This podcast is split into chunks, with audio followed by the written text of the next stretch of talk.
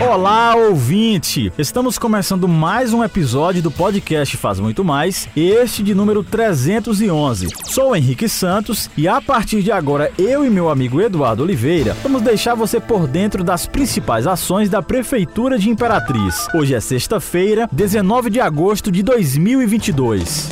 Notícia, informação e vamos começar falando sobre infraestrutura. A Prefeitura de Imperatriz, por meio da Sinfra, começou a executar os serviços de recuperação asfáltica da avenida de acesso ao conjunto habitacional Sebastião Regis. Essa ação visa oferecer mais segurança e melhorar o tráfego de veículos no perímetro do residencial até a Avenida Newton Belo, no bairro Santa Rita. Também está sendo feito o serviço de limpeza, desobstrução e remoção de areia das sarjetas para facilitar facilitar o escoamento de água e preservar o pavimento asfáltico. Segundo o coordenador geral de obras, Joselito Sutepa, o trabalho de recomposição asfáltica também beneficia moradores das ruas Santo Agostinho e Acácio Pereira de Castro, na região do Grande Santa Rita, Rua Monteiro Lobato no Bom Sucesso e ainda Rua Rio Grande do Norte, entre as ruas Padre Cícero e João Pessoa, no bairro Nova Imperatriz. E nesta sexta-feira, as frentes de serviços atuaram ainda na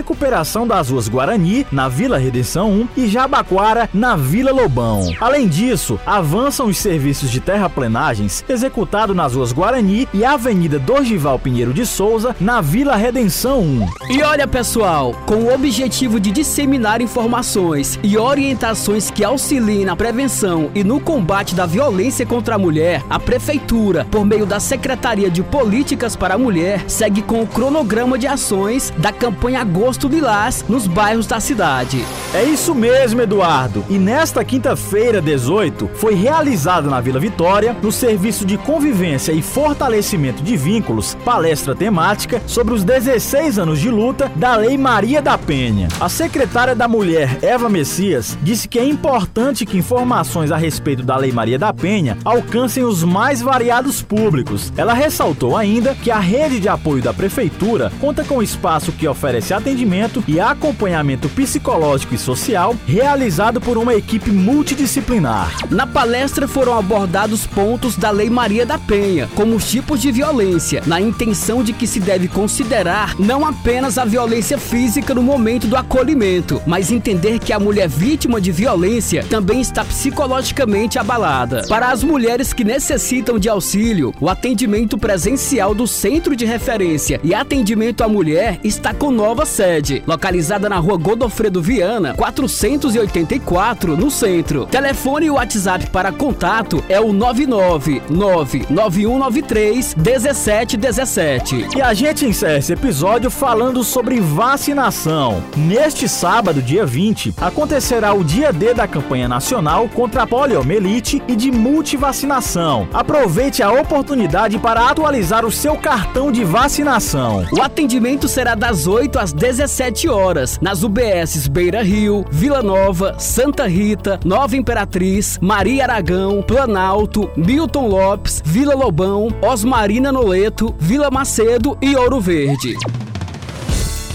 E por aqui encerramos o podcast Faz Muito Mais da Prefeitura de Imperatriz. Agradecemos a sua atenção, lembrando que esse e outros episódios você pode acessar no portal imperatriz.ma.gov.br barra podcast, redes sociais e principais plataformas de streaming.